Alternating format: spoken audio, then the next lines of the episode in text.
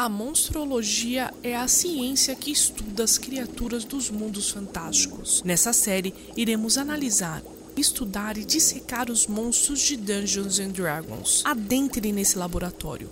Com vocês, o nosso especialista em monstros, o biólogo Marco Antônio Loureiro.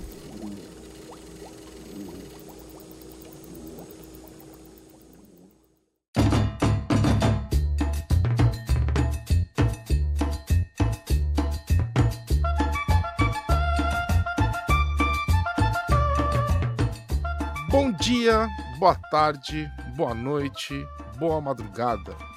Esse é o Monstro Lab, uma série do Dungeon Geek Cast, onde eu, seu Bovinos, disseco as criaturas, os monstros de Dungeons and Dragons. No episódio de hoje, eu vou falar sobre o Beir. O Beir que é uma criatura muito curiosa e, na minha opinião, uma das criaturas mais famosas do D&D. Pelo menos para mim, tá? Ela vai aparecer em diversas campanhas, tanto que eu mestrei quanto que eu joguei, tá bom, galera?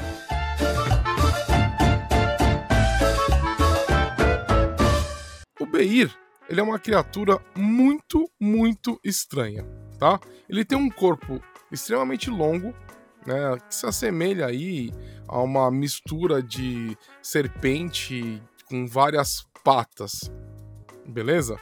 São 12 patas com garras em, que correm aí pelo seu corpo é, é, longo de mais ou menos aí uns 12 metros. A cabeça dessa criatura ela vai variar bastante conforme a edição, beleza? Algumas. Na quinta edição, eles, eles falam que o Beir se assemelha a. tem uma cabeça meio que de um crocodilo. Eu já vi imagens de Beir que tem a cabeça de serpente. Enfim, né? É, é uma criatura bem curiosa. Mas a gente pode resumir tudo isso como uma criatura de corpo escamoso, longo, seus 12 metros, com 12 patas. Cada pata tem as garras que servem para escalar ou para é, é, é, rasgar o corpo das suas presas e uma cabeça reptiliana. Beleza?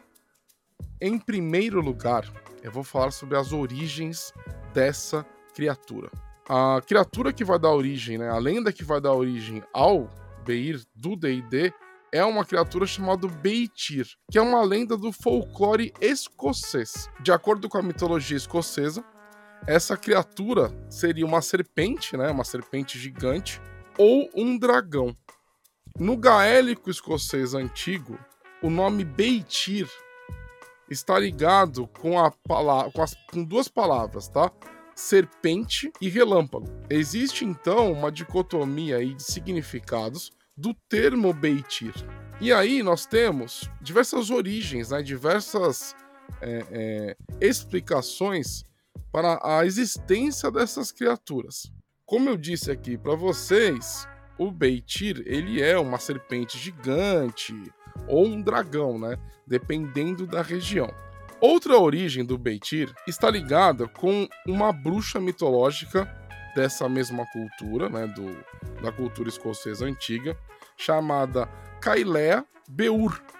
De acordo com a lenda dessa bruxa, ela, a, ela teria sido morta por um caçador e picotada em várias partes. E, através da magia antiga, ela volta à vida, né? E uma das formas dessa bruxa mitológica seria a forma de uma serpente ou de um dragão. Ainda de acordo com a lenda, essa criatura teria um ferrão extremamente venenoso. Se você fosse é, picado por esse ferrão, você teria algumas formas de salvar a sua vida. Isso eu achei muito legal, mas muito legal mesmo. Na primeira, você tomou a ferroada, você tem que chegar, você tem que correr e chegar num corpo d'água, num lago, alguma coisa assim, antes que o Beitir te pegue. Eu visualizo a cena, né, da pessoa entrando na água e assim é, antes do Beitir e assim neutralizando né, o veneno. Se o Beitir alcan te alcançasse antes de você chegar no corpo d'água, você estaria condenado. É, é o que eu falei aqui, gente. Eu sou apaixonado por folclore. Eu fico imaginando como que as pessoas elas chegaram, né, criaram essas, esses monstros mitológicos, né? Isso daí deve ter vindo de muita conversa, muito papo ao redor da fogueira. E muitas histórias de pescadores, né? Porque olha como que formam né, as, as, as criaturas lendárias. Outra forma de você neutralizar esse veneno seria você entrar em uma água que tem uma cabeça decapitada de outra serpente. Na lenda aqui, é... o Beitir ele tá muito mais para uma serpente, apesar de poder ser interpretado como um dragão, a maior parte das citações falam sobre formas de você neutralizar o veneno de uma serpente. Então, eu vou mais para esse lado, né? Seria a, a, maior e mais mortal das serpentes, esse que é o Beitir. Aí eu comecei a me aprofundar um pouco mais e descobri que há alguns relatos, né, alguns historiadores que começaram a estudar a cultura antiga gaélica, né, é, escocesa, começaram a relacionar a figura mitológica do Beitir com relâmpagos, né? Então, quando você tem aquelas aquela tempestade se formando, uma tempestade é, elétrica, né? Você isso até faz assim, poxa, faz muito sentido, né? Que você vê o, o relâmpago ele se forma na, na, na, como se fosse uma serpente, né? É, ele, ele corre dentro da nuvem. Quando você tem uma tempestade mais eletrificada. E aí eu consigo imaginar aqueles povos antigos olhando para aquilo e imaginando que na verdade aquela forma luminosa do relâmpago seria um dragão, seria uma serpente gigantesca. Então, esses historiadores, esses antropólogos, né, eles relacionam a, a, a lenda né, do Beitir com essas, esses, esses relâmpagos correndo nas nuvens, nos céus, né, se espalhando assim. Então, seria mais ou menos daí que vai surgir a ideia, né? E pega aquilo, coloca mais um tempero aqui, um tempero ali, e essas conversas ao redor das fogueiras acabam se transformando na. na ganham um nome, né? E acabam se transformando em uma lenda mais real, né? Mais localizada, assim.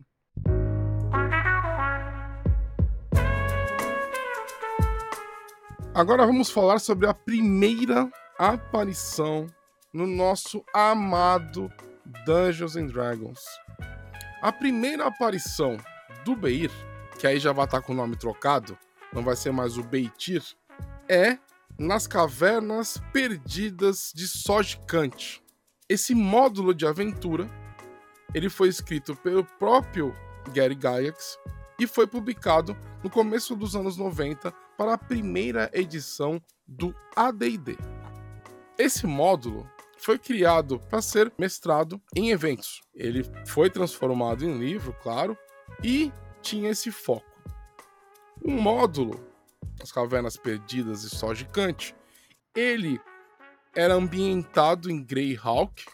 Para quem tá aqui de primeira primeira viagem, o D&D, Dungeons and Dragons, ele tem vários cenários. Há uma confusão muito grande sempre, né, com o jogador que, que mistura o sistema com o cenário. São coisas separadas. O Dungeons and Dragons, o D&D, ele é um sistema de regras, tem várias edições, propõe aí uma evolução de regras, né, que vai atravessando aí todas as suas edições. E você tem os cenários. Os cenários eles são ambientações, ó, aonde você joga o jogo, né, utilizando as regras do D&D. Beleza? E de outros RPGs. você pode jogar um cenário em outro com outro sistema de regras, sem problema algum. Beleza? Nesse módulo, então, existe o rumor de um tesouro perdido ligado a uma arquimaga chamada Igwilv. Igwilv não é ninguém menos do que a própria Tasha. A Tasha é um personagem muito famoso no D&D, em Greyhawk. Né? Essa aventura ela vai se passar em uma, uma galeria né, de cavernosa, né, em diversas cavernas, que são essas cavernas perdidas, que pertenciam a Igwilv. Então, é o tesouro dela que as pessoas vão atrás, né, que os aventureiros vão atrás. Então, essas cavernas vão ter aí os, os Beir, enfim, né, vai ser uma loucura toda. Mas a primeira aparição foi nesse módulo, tá? Esse módulo escrito, desenvolvido pelo criador do próprio Dungeons and Dragons. Beleza? Mas guarda esse nome, Igwilv, tá? Igwilv é um personagem muito importante, ela tem diversos nomes, ela tem uma história muito, muito rica e muito profunda dentro do D&D. Mas um dia eu faço, eu falo sobre esses ícones.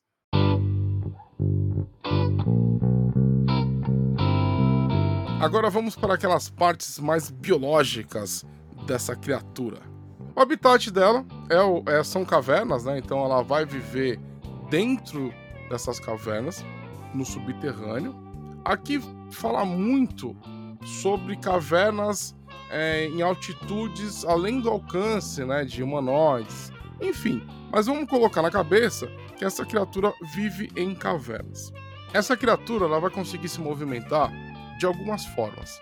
Ela tem 12 pernas espalhadas ali por todo o seu corpo é, é, de serpente, todo o seu corpo é serpentilíneo. Essas 12 pernas vão possibilitar que essa criatura se movimente pelas cavernas de forma muito rápida.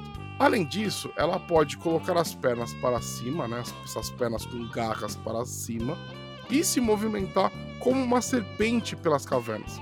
Aqui eu consigo imaginar que, assim como uma cobra, ela consegue. É, o Beir consegue é, espremer o seu corpo através de partes pequenas.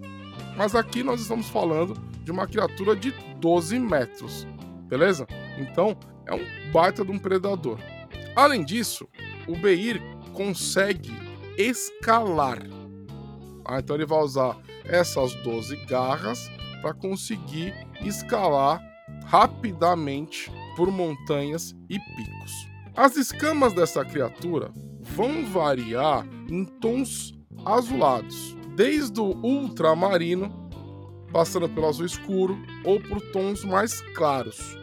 Porém, a sua barriga, né, o seu, a parte de baixo da criatura, ela sempre vai ser um, vai ser um tom azul claro. Conseguiram imaginar? É uma serpente, um corpo de serpente aí, com. Né, ele é escamado, ele tem várias placas de escama pelo corpo, 12 garras, 12 patas com garras espalhadas por esse corpo, e é uma criatura com tons, né? Os indivíduos variam por tons azulados. Beleza? Então aquele corpo longo. Uma das características que é uma forma de se alimentar, é que a criatura, o Beir, ele consegue engolir sua presa. É uma maneira que, se você for pensar na parte biologia, né, a parte biológica, uma maneira muito eficiente de você se alimentar. É só você imaginar um pato, né, um ganso, uma ave. A ave, ela vai abocanhar a, a sua presa e vai engoli-la de forma muito rápida. Então você imagina uma criatura de 12 metros de comprimento, né, engolir, o que, que ela consegue engolir rápido, né? Eu acho que é, é, aventureiros seriam um prato cheio. O Beir também teria a capacidade de um sopro de dragão elétrico. Eu não gosto muito de colocar sopro, o nome, né? Sopro de dragão numa criatura que não é um dragão. Eu não curto muito isso. Mas é, é o nome do tipo de habilidade, né? Então a gente não pode fazer muito com relação a isso.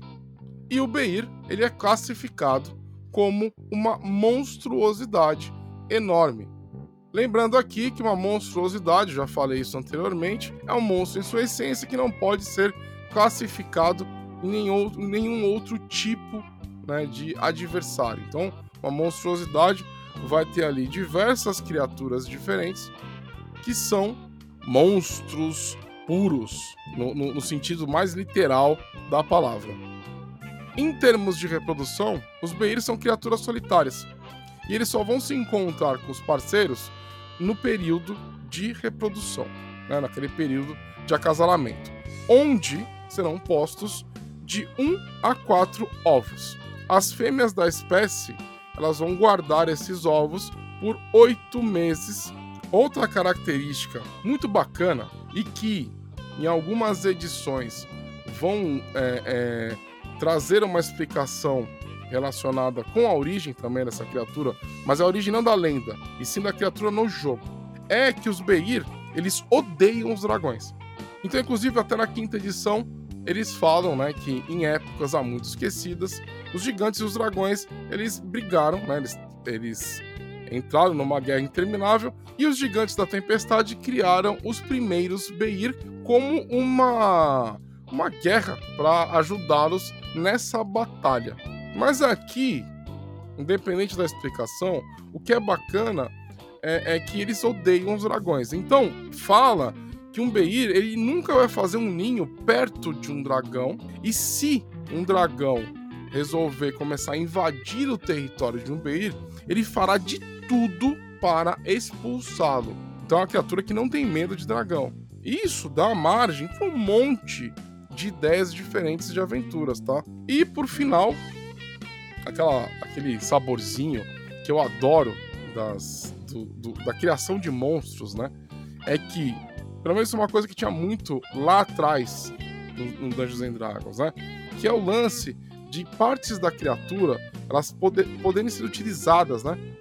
Como, sei lá, material de magia, é, enfim. Então aqui eles definiam três partes importantes do Beir. Os chifres, que poderiam ser utilizados para extrair uma tinta, né, a tinta necessária para a criação de um pergaminho de relâmpago. Olha que foda isso, eu acho muito legal. Né, porque só isso já tem uma aventura, sei lá, você joga já meses com essa ideia. O coração e as garras, elas seriam utilizadas para você criar neutralizantes de veneno beleza? Mas aí também na forma aqui de pergaminho. Então o Beir, ele é colocado, né, essas partes do Beir são colocadas como é, é, você podendo extrair tinta, tá? Isso é muito louco, né? Além disso, como acontece com algumas criaturas que engolem suas presas, você poderia encontrar diversos tesouros na barriga de um Beir.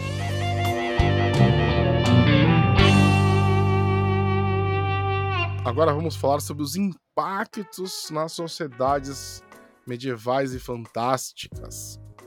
Eu acho que o mais óbvio nesse ponto é o fato de você ter um predador gigante próximo de um assentamento, seja ele uma vila ou uma cidade. Um predador gigante, ele é capaz de uma destruição, né? Tem uma capacidade, um potencial de destruição gigantesco. Então, o primeiro impacto que eu veria aqui seria esse. Você tem também uma, um risco para a pecuária local. Então, toda a criação, seja de cabras, é, de, de bovinos, de até a produção de cavalos, a criação de cavalos, não é a produção, a criação de cavalos estaria ameaçada quando você tem um, um predador gigante próximo. Outro ponto seria juntar esse predador gigante próximo, né, com seu ninho, próximo de uma cidade subterrânea. E aqui eu coloco aqueles povos que naturalmente vivem né, na, em cavernas, como anões, drows e muitos outros. Né? Você tem um predador gigantesco vivendo e caçando no seu habitat mais natural. Ele não precisa sair da caverna para ca caçar, né? Ele, ele já, faz, já faz isso no habitat, né? No, onde ele tem mais vantagem de caçar. Então, é, seria um grande problema né, para uma, uma cidade é, enânica, né, um forte enânico. Seria, seria um problema a ser resolvido. Poderia causar um impacto gigante, né? Porque assim, pensa assim, apesar de a gente falar, né, que o Beir é uma criatura solitária, imagina se forem mais de um, saca? Tipo, um, um, um, uma dupla, ou até mais, um, um, pack, né, uma matilha é, é, de Beir caçando juntos. Nada impede. Eles se adaptaram, eles mudaram ali o comportamento para conseguir uma maior vantagem na caça, na obtenção de alimentos, e eles se uniram. E aí você tem um, um grande problema né, para uma cultura, para um povo subterrâneo. Aí eu vou trazer mais um saborzinho aqui pra gente, né? Tentando sempre sair da caixa. Imagina uma cidade que vive, né, que a economia gira em torno da fabricação de tinta do Beir. Você tem uma criação, você tem é, uma pecuária que, que vai criar vários Beir. Eles são, entre aspas, controlados, domesticados, mas o objetivo é a obtenção dessa tinta que é exportada por, pelo reino todo, entendeu? Então você tem aí é, é um impacto positivo da presença dos Beir nessa sociedade, né? Porque, imagina, são diversos produtos, né? Essa, essa tinta é a tinta de, de relâmpago, é a tinta contra veneno que vai ser enviada para vários, é, vários locais que também vão pagar. Então você tem aí uma, sei lá, uma rota de comércio. Né? Você vai expandindo aí o seu mundo medieval, sacou? Outro, outro impacto é, que eu penso aqui é como vocês sabem, eu, eu uma das minhas maiores paixões no RPG, além de estudar os monstros, é criar mundos, sabe? Então assim, um dos mundos que está sendo criado nesse momento, né, que eu estou criando nesse momento, é um mundo focado em dragões, tá? Que eu batizei carinhosamente de O Sangue dos Dragões ou The Blood of the Dragons, que é um cenário focado nessas criaturas, né? Os dragões eles são é, os protagonistas, beleza? Então é, pega uma sociedade desse com essa temática, né, dracônica e coloca o, os Beir dentro. Imagina o impacto que isso causaria, né? Então você tem diversas criaturas derivadas dracônicas, um tipo de monstro terrível que odeia os dragões, né? O, o Beir ele tem uma inteligência animal, né? Mas ele tem esse ódio, testa os dragões.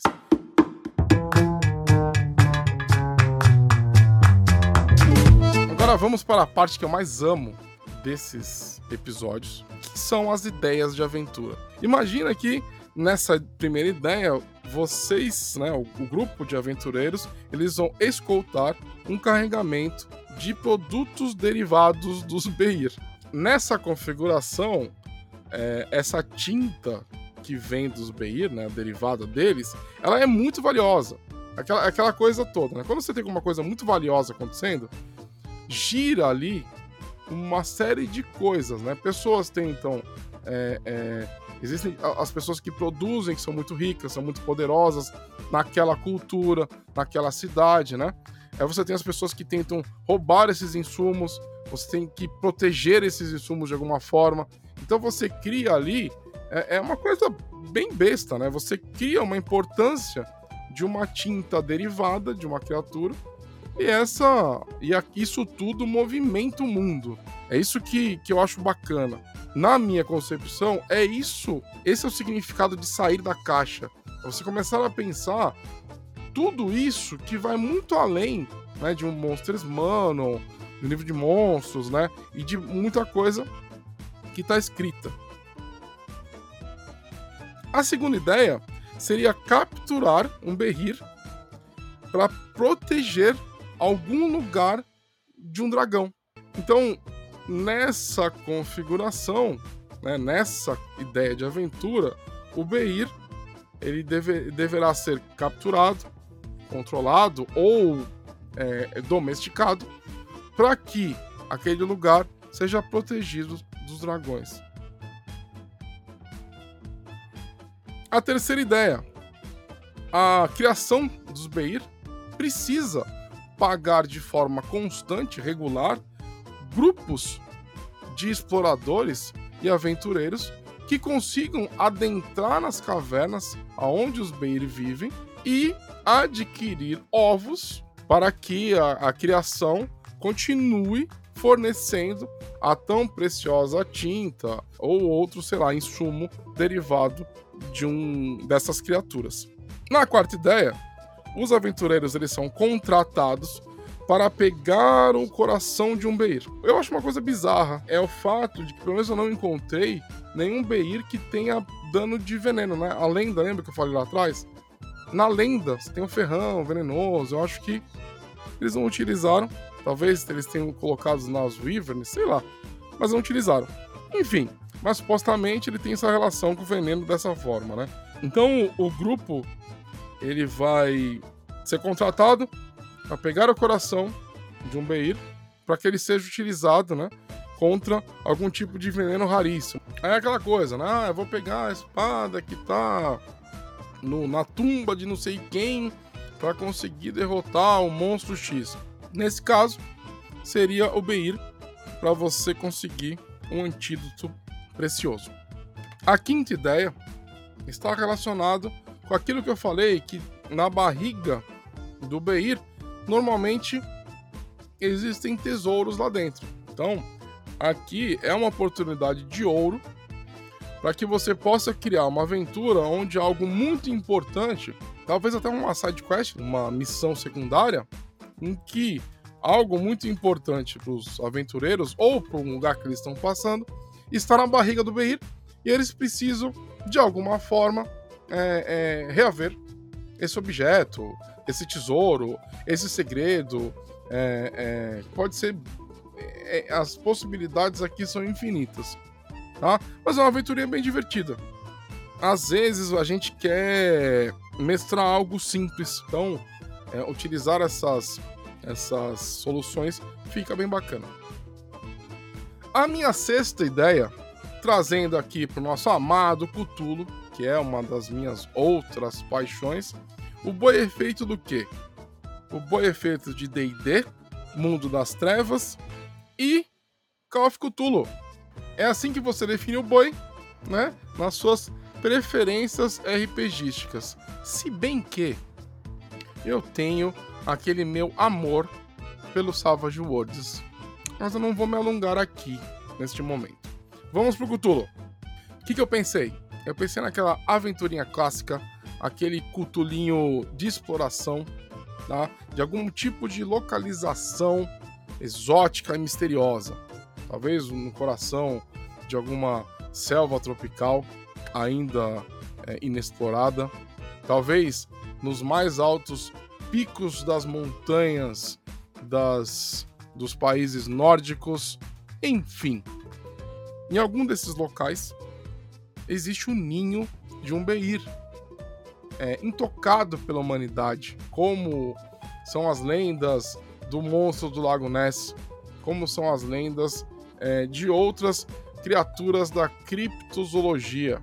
Então essa aventura vai ter algum tipo de exploração, onde os investigadores deverão se mover, né, viajar, enfrentando diversas adversidades climáticas né, as intempéries climáticas, a fim de chegar ou numa ruína de alguma civilização antiga e perdida, e lá, ou em um templo, e lá eles. um templo para algum dos antigos, né? E lá eles vão encontrar o um ninho do Beir, que vai provavelmente destroçá-los, né? Estamos falando aí de investigadores que não são guerreiros, não são magos, alguns podem ser, mas não é aquele mago poderoso do Dungeons and Dragons.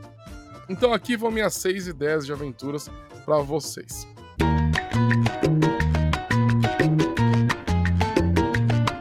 Então é isso, aqui eu vou para as minhas, para minha despedida de vocês, pessoas lindas que eu amo, tá? Então eu vou pedir aqueles meus muitos recadinhos. Em primeiro lugar, eu vou pedir que você me siga.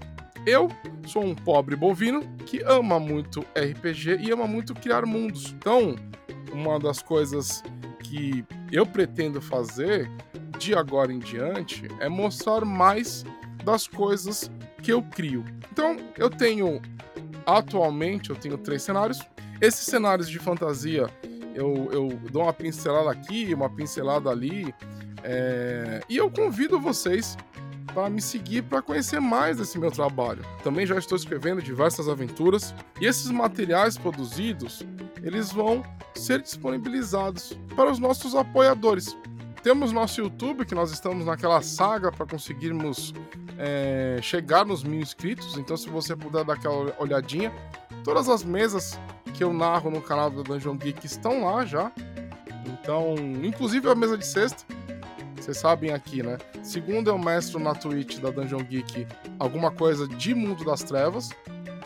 Eu comecei com Vampiro Dark Ages, passei para Mago Ascensão, que está sendo finalizada, e aí depois vai entrar Lobisomem.